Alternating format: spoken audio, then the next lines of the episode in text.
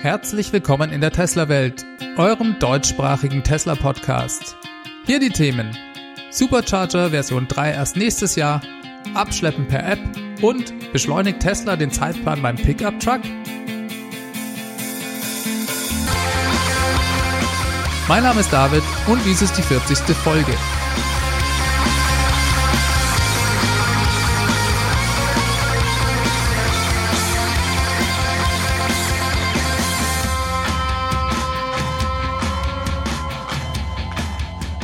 Ja, herzlich willkommen zurück.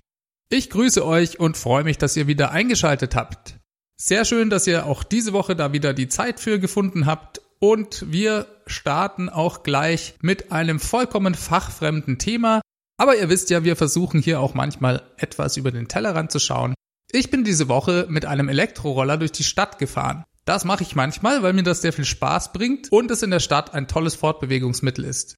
Ich fahre also so dahin und kam plötzlich hinter einem Hyundai Kona zum Stehen. Das war der erste Kona, den ich im Straßenverkehr wahrgenommen habe, gerade als ich mich darüber freuen und durch die Heckscheibe linsen wollte, ob ich denn eine Reichweitenangabe auf dem Display erspähen kann. Da fuhr der Kona plötzlich lärmend und stinkend los und mir wurde klar, Hyundai baut den Kona auch als Verbrenner.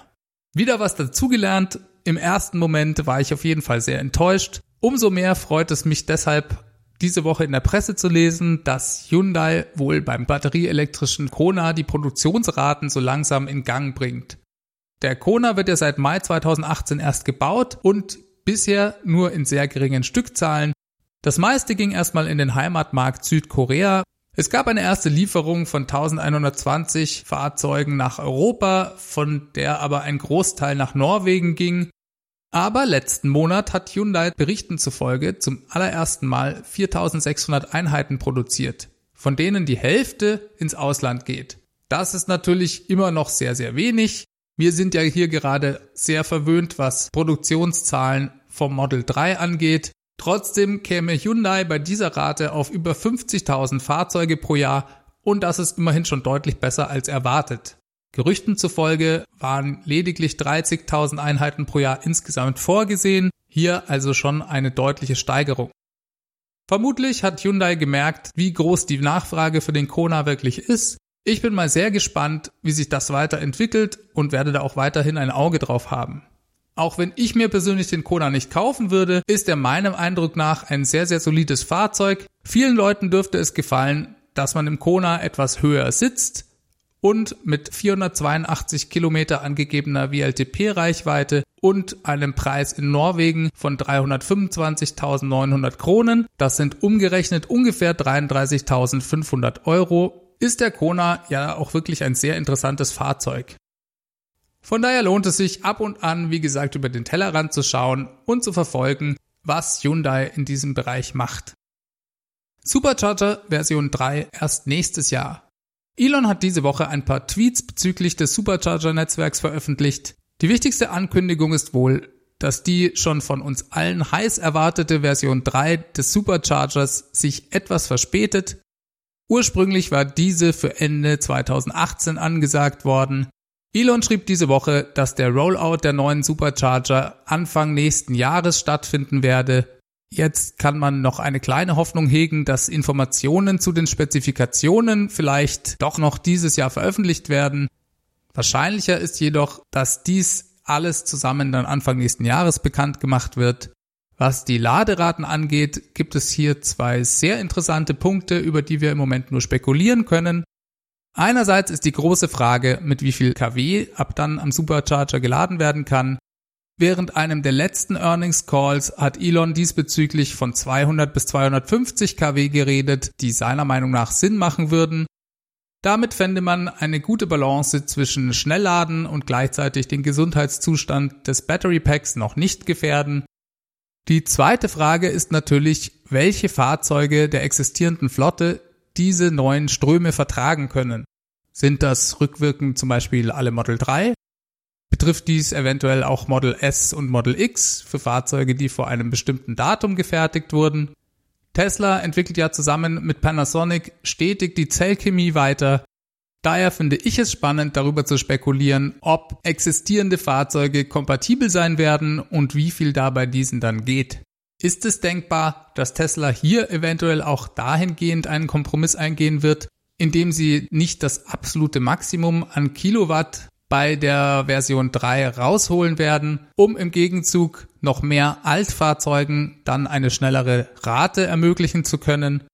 Das wird sehr spannend sein zu erfahren. Bisher ist ja im besten Fall bei etwa 120 oder 125 kW am Supercharger Schluss.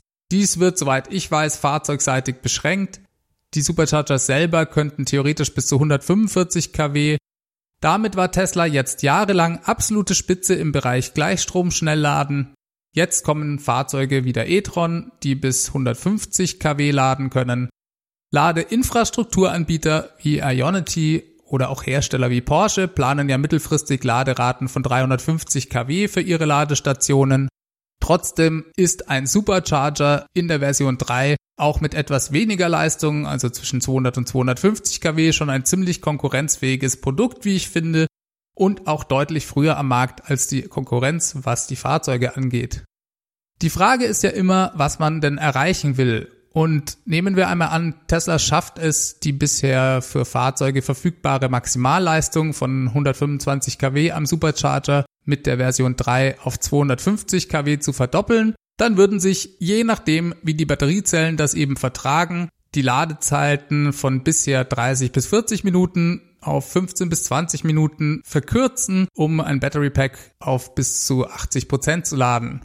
Natürlich muss man dabei berücksichtigen, dass dies je nach Größe des Battery Packs, der Energiedichte der Batteriezellen und auch des Ladestands des Fahrzeugs variieren wird. Trotzdem wäre es bereits ein enormer Fortschritt. Je nachdem, wie schnell die Fahrzeuge dann wirklich laden können und je nachdem, ob auch wirklich diese Ströme am Supercharger bereitstehen, entspräche dies dann vielleicht tatsächlich einer Verdoppelung der Laderate. Das hat zwei Effekte. Erstens kann man schneller laden, klar, aber zweitens können auch viel mehr Fahrzeuge in der gleichen Zeit geladen werden. Mit Einführung der Version 3 des Superchargers steigt dadurch also die Leistungsfähigkeit des Supercharger-Netzwerks insgesamt. Elon hat diese Woche auch getwittert, dass bis Ende nächsten Jahres die Kapazität des Supercharger-Netzes verdoppelt werden soll. Viele Leute haben dies so interpretiert, dass Elon ankündigte, die effektive Zahl der Supercharger verdoppeln zu wollen und dann diesen Tweet schnell als typisch Elon viel zu optimistisch abgetan. Tesla hat ja im Bereich Supercharger auch wirklich seine selbst auferlegten Ziele in der Vergangenheit nicht geschafft. 18.000 Supercharger sollten bis Ende diesen Jahres weltweit im Betrieb sein. Davon sind wir zurzeit weit entfernt. Stand 24. November gab es 11.427 Supercharger weltweit. Aber Elon hat von Verdopplung der Kapazität geredet und das könnte Tesla mit den Upgrades vorhandener Supercharger auf Version 3 vielleicht schon erreichen. Die große Frage ist ja auch, wie viel zeitlichen Aufwand ein Upgrade bedeutet und was dies Tesla kostet. Sehr gespannt bin ich auch zu sehen, wie der Faktor Einführung von CCS in Europa hier mit reinspielen wird. Tesla hat ja angekündigt, im Zuge der Einführung des Model 3 in Europa alle vorhandenen Supercharger mit einem CCS-Stecker umzurüsten. Sind das dann schon die neuen Supercharger Version 3? Es würde ja durchaus Sinn machen, wenn Tesla sowieso schon einen Technikereinsatz bezahlen und koordinieren muss, im gleichen Zug, in dem sie die Supercharger mit CCS ausrüsten, dann auch das Hardware-Upgrade auf die Version 3 zu machen. Außer vielleicht, wenn die Supercharger in der Version 3 nicht rechtzeitig fertig oder nicht schnell genug produziert werden können. Als weiteren Hinderungsgrund könnte ich mir auch noch die Kosten vorstellen. Hier wird Tesla sicherlich auch die Auslastung der Standorte mit einkalkulieren. Tesla schaut sich ja sehr genau an, an welchen Standorten die Auslastung einen Ausbau erfordert und bezieht sogar Reservierungen des Model 3 in die Rechnung mit ein. Ein Punkt dürfte auch sein, wie teuer die Umstellung auf CCS im Verhältnis zu den Kosten und dem Aufwand eines Upgrades auf die Version 3 sein wird. Eine weitere sehr interessante Frage ist ja zum Beispiel auch, was denn Supercharger Version 3 hardwaretechnisch genau bedeutet. Wird Tesla hier ein komplett neues Design seiner Supercharger präsentieren oder ist eigentlich nur das Innenleben neu? Dies könnte ja dann auch vielleicht das Aufrüsten der vorhandenen Supercharger vereinfachen. Tesla hat weltweit, wie gesagt, 11.427 Supercharger. Logistisch und kostentechnisch ist dies eine Riesenherausforderung, diese jetzt alle umzurüsten. Es erscheint also logisch, dass Tesla dies nicht alles auf einmal schaffen kann und angehen wird, sondern vielmehr mit Rollout der Version 3 erstmal alle neu aufgestellten Supercharger mit der neuen Hardware ausrüstet und den Rest je nach Bedarf sukzessive upgradet. Europa ist hier wie gesagt wegen der CCS-Umrüstung vielleicht ein Sonderfall. Es bleibt sehr spannend zu sehen, wie Tesla dies angeht und umsetzt. Ich bin auch schon sehr gespannt, ob mit der Supercharger Version 3 CCS denn dann auch in den USA zum Standard gemacht wird? Ich denke ja, das macht für mich total Sinn. Wieso sollte Tesla hier nochmal einen anderen Standard verwenden? Zum Thema CCS-Stecker hatte ich diese Woche auch eine sehr interessante E-Mail von Henning bekommen, der sehr schön die technischen Hintergründe beschrieb, warum Tesla CCS in Europa einsetzt, warum dies auch aus betriebswirtschaftlicher Sicht Sinn macht und warum dies für ihn keine Überraschung war. Vielen Dank für diese ausführliche Mail. Ich finde es immer super, wenn ich Input von Hörern bekomme und so neue Dinge dazulernen kann. Weil ich gerade auch diesen Community-Aspekt toll finde und ich auch wirklich neue Dinge gelernt habe, lese ich euch einen Teil der E-Mail mal vor. Das wird jetzt ein bisschen technisch. Wenn euch das nicht interessiert, könnt ihr ein paar Minuten skippen. Henning schrieb also, du hast anklingen lassen, dass CCS womöglich auch von der alteingesessenen Automobilindustrie gefördert wurde, um Tesla zu bremsen. Das würde ich nicht so sehen. Allenfalls die Umsetzung in der Ladesäulenverordnung in Deutschland mag da diesen Aspekt aufgegriffen haben. Ja, lieber Henning, das sehe ich genauso. Ich denke auch nicht, dass die Automobilindustrie CCS eingeführt hat, um Tesla zu bremsen. Dies wäre vielleicht etwas vermessen zu glauben. Sorry, wenn das falsch rüberkam. Ich meinte vielmehr, dass die deutsche Automobilindustrie ja unbedingt ihren eigenen Standard einführen und durchdrücken wollte obwohl es unter Umständen ja auch andere Möglichkeiten gegeben hätte. Weiter schrieb er in der Mail, die Entscheidung innerhalb der EU, also zu CCS, hat aber zwei wesentliche und sehr handfeste Punkte. Erstens, die DC-MIT-Norm, wie sie Tesla benutzt, lässt nun leider keine Ströme zu, wie sie in den nächsten drei bis fünf Jahren zu erwarten sein werden. Die Entscheidung zu CCS ermöglicht definitiv erheblich höhere Ladeströme. Das war sicherlich im Rahmen des Normenvorschlags von Mennekes für DC mit zur damaligen Zeit noch nicht so abzusehen. Zum Zeitpunkt der Entscheidung in der EU zu CCS haben sich da aber schon ein paar Elektriker mehr Gedanken gemacht und die höheren Ladeströme werden wir bald sehen. Zweitens. Unabhängig der technischen Beurteilung aus dem vorigen Punkt ist in der Automobilindustrie, insbesondere in der Massenfertigung, der Kostenfaktor sehr ausschlaggebend. Bei CCS werden die Wechselstrompins aus dem oberen Teil des CCS-Steckers direkt auf das fahrzeugeigene Ladegerät aufgelegt, während die Gleichstrompins auf die Batterie gehen. Bei der Verwendung von DC mit, also dem, was Tesla bisher einsetzt, braucht das Fahrzeug eine sogenannte Junction Box. Die fünf stromführenden Leitungen des Typ 2 Steckers werden vom Inlet auf diese Junction Box geführt. Dort sind Hochspannungsrelais verbaut, die je nach Ladung per Wechselstrom oder Gleichstrom die stromführenden Leitungen entweder auf das fahrzeugeigene Ladegerät oder eben die Batterie durchschalten. Diese Relais sind teuer. Und bevor der Strom freigeschaltet werden kann, braucht es noch Sensoren, die die korrekte Umschaltung der Relais überwachen müssen. Relais können halt auch mal hängen bleiben. Das wäre aber fatal. Somit hoffe ich ganz gut erklärt zu haben, warum eine solche Junction Box teuer und aufwendig ist Zudem ist es eine Fehlerquelle, da die Junction Box ausfallen kann und damit Garantiekosten erzeugt. Im Falle Tesla muss man wirklich neidlos anerkennen, dass es nur sehr wenige Störungen an den Boxen gab, aber dennoch waren sie da.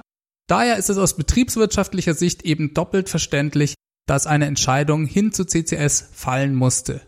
Hier geht es nicht um Optik und auch nicht um technisch anspruchsvollere oder elegantere Lösungen, die Meet zweifelsfrei ist. Es geht schlicht und einfach darum, simpel, störungsfrei und günstiger zu sein. Er sagt im Prinzip also, dass CCS sein musste, da es höhere Ströme ermöglicht und billiger ist. CCS bringt vereinfacht gesprochen eigene Leitungen für Gleichstrom mit und man braucht in der Folge keine Junction Box mit Relais oder Sensorik, um zu managen, was denn da jetzt gerade für eine Art Strom anliegt. Ja, vielen Dank, lieber Henning. Ich fand diese Infos sehr interessant und ja, das ist absolut schlüssig. Ich traue Tesla generell immer sehr viel eigene Initiative und Entwicklungspotenzial und auch Pioniergeist zu, wenn es darum geht, Lösungen für Probleme zu finden. Unter anderem deshalb war für mich auch nicht zwingend CCS als Stecker am Model 3 in Stein gemeißelt, auch wenn es nach deinen Erklärungen total Sinn macht. Ich hätte mir auch vorstellen können, dass Tesla hier eine eigene technische Lösung entwickelt, um diese hohen Ströme am Supercharger zu ermöglichen. Nichts anderes hat Tesla ja bisher auch mit der Verwendung von DC-Mit von Mannekes am Supercharger gemacht. Hier gab es ja das Problem, dass DC-Mit eigentlich für die hohen Ströme am Supercharger auch nicht ausgelegt ist.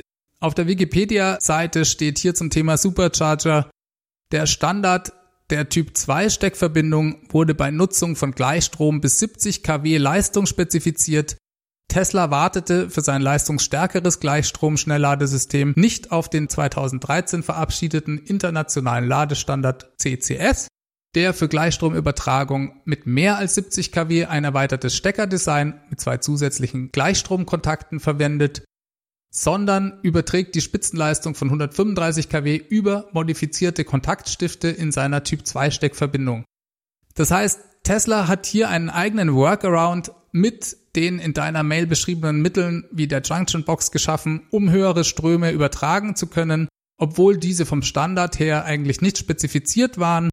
Das ist für mich typisch Tesla und daher hätte ich Tesla auch zugetraut, dass sie für noch höhere Ströme ebenfalls entscheiden könnten, etwas eigenes zu entwickeln. Aber CCS ist es geworden und das ist genial und das macht das Model 3 meines Erachtens auch noch attraktiver, als es eh schon ist. Weiterhin gab es noch ein paar interessante Meldungen von Elon auf Twitter. Bald kann man die Sitzheizung der verschiedenen Sitze auch über die App bedienen. Dies könnte man dann zum Beispiel innerhalb der Familie dazu benutzen, dass Passagiere auf der Rückbank dies selber steuern können, ein Zugang zum Fahrzeug per Tesla-App vorausgesetzt. Ein nettes Feature sicherlich, für mich aber jetzt nicht so spannend wie vielleicht andere Meldungen. Deutlich interessanter war dagegen eine Reihe von Tweets, die mit dem Thema Service anfingen Elon kündigte an, dass Kunden in Zukunft die Möglichkeit haben sollen, per App direkt mit dem Service Kontakt aufnehmen zu können. Im Falle einer Reifenpanne soll man also dann direkt Unterstützung mit wenigen Klicks anfordern können, zum Beispiel wenn das Fahrzeug abgeschleppt werden muss. Auch soll so Hilfe von den mobilen Einsatzteams von Tesla angefordert werden können. Dies ist ja eine Servicemethode, auf die Tesla in den USA sehr stark setzt und die es sicherlich auch irgendwann bis zu uns schaffen wird, ich glaube, in Norwegen und in der Schweiz existiert das schon. In Deutschland gab es die zeitweise auch mal, wenn ich mich nicht irre. Das wurde wieder eingestellt und im Moment gibt's das, glaube ich, soweit ich weiß, nicht. Die Unterhaltung auf Twitter entwickelte sich dann dahingehend weiter, dass jemand vorschlug, Tesla solle doch bitte auch elektrische Kleintransporter und Vans bauen. Elon meinte dazu, es wäre sehr interessant, ein Projekt mit Daimler für einen elektrischen Sprinter zu starten, dies sei ein fantastisches Fahrzeug und er werde eine Anfrage diesbezüglich an Daimler stellen. Jemand meinte daraufhin, ob es dann nicht genauso laufen würde wie beim ersten Roadster, bei dem Tesla ja auf eine Fahrzeugarchitektur von Lotus setzte und dann in der Folge fast alle Teile doch selber entwickeln musste. Elon meinte dazu, nein, der Sprinter wäre hierfür platztechnisch besser geeignet, um Komponenten wie den elektrischen Antrieb, Battery Packs und so weiter unterzubringen Außerdem sei die Energiedichte von Tesla Battery Packs inzwischen doppelt so hoch verglichen mit dem ersten Roadster. Trotzdem werde man vermutlich nur 30 bis 40 Prozent des Aufwands einsparen, wenn man hier Teile oder die Fahrzeuge von Daimler nehme, verglichen mit einer kompletten Eigenentwicklung. Einen Unterschied würde es vermutlich nur zeitlich machen. Man habe im Moment extrem viel zu tun und es gäbe zwei Möglichkeiten. Entweder beziehe man die Fahrzeuge ohne Antrieb von Daimler und könne in der Folge schneller mit der Produktion anfangen oder man mache eben alles selber und müsse dementsprechend länger warten, um das Produkt auf den Markt bringen zu können. In beiden Fällen hätte dies aber vermutlich keine große Auswirkung auf die Gesamtanzahl der produzierten Fahrzeuge.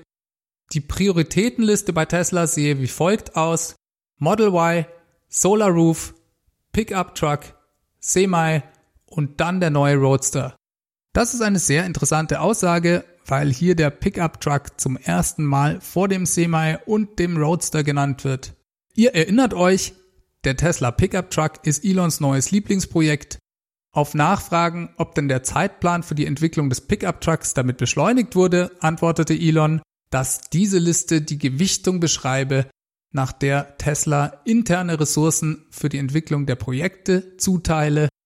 Dies beschreibe also nicht zwingend den Zeitpunkt oder die Reihenfolge, wann die Produkte dann in die Massenherstellung gehen werden. Dies sei sehr komplex vorherzusagen, da es von logistischen Fragen und Tausenden von Zulieferern abhänge. Für ihn sei aber genau diese Zeit bis zur Massenfertigung eines Produkts entscheidend und nicht das Datum der Markteinführung.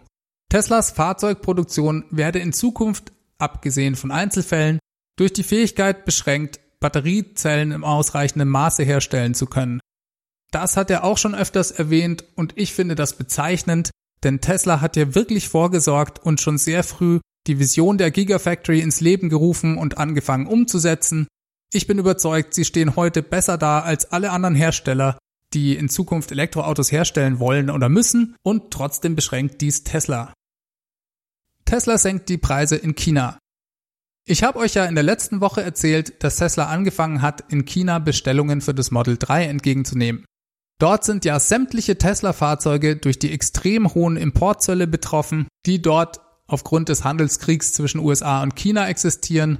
Die Preise sind dementsprechend sehr viel höher als in den USA und anscheinend sind diese so hoch, dass Tesla jetzt gezwungen war, hier eine Anpassung vorzunehmen. Tesla ist also mit dem Preis runtergegangen und akzeptiert dadurch geringere Margen beim Verkauf. Und zwar sehr viel geringere. Es gab eine Preissenkung zwischen 12 und 26 Prozent für Model S und X, abhängig von der Konfiguration der Fahrzeuge.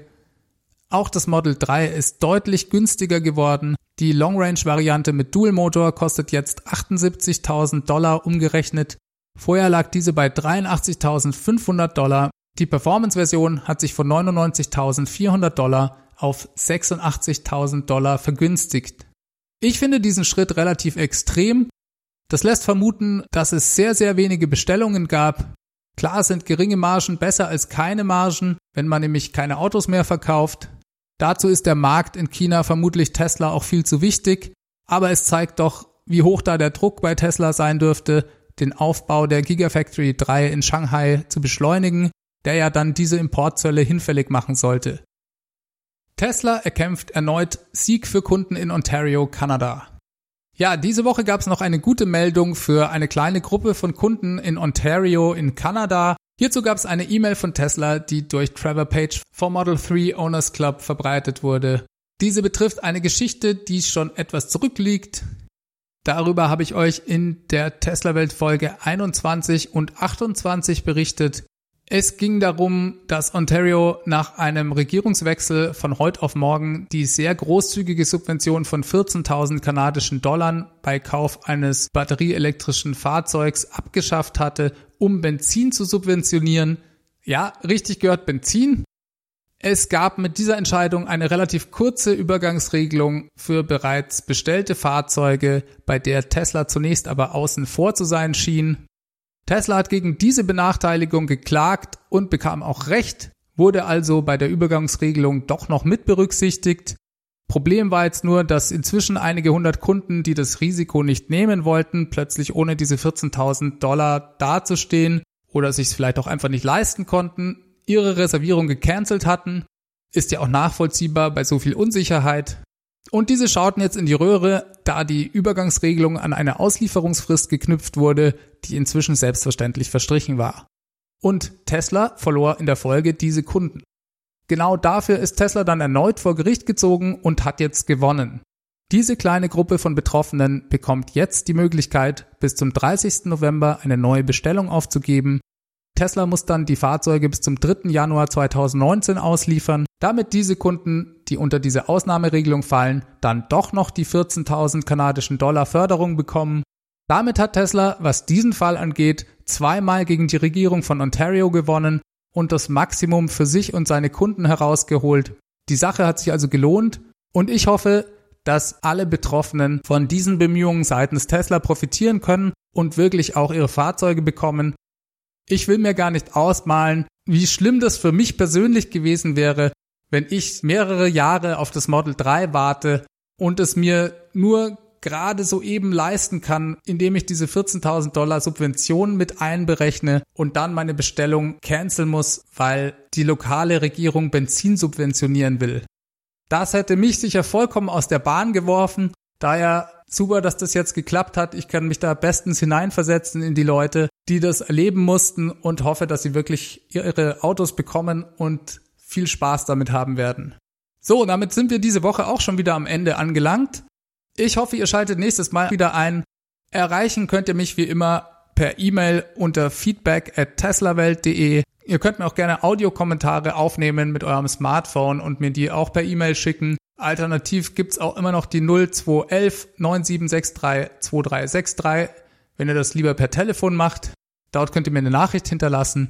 Auf Twitter findet ihr mich at teslawelt und vielen Dank auch nochmal für die neuen Bewertungen, die ich auf iTunes bekommen habe. Das ist immer sehr erfreulich. Das gibt mir große Motivation und zusätzlich steigt der Podcast auch noch im Ranking auf iTunes. Wenn ihr also mal zwei Minuten Zeit habt, schreibt da ein paar Zeilen. So, dann bleibt mir noch euch eine super Woche zu wünschen. Ich freue mich schon aufs nächstes Mal. Bis dahin, alles Gute. Ciao, ciao.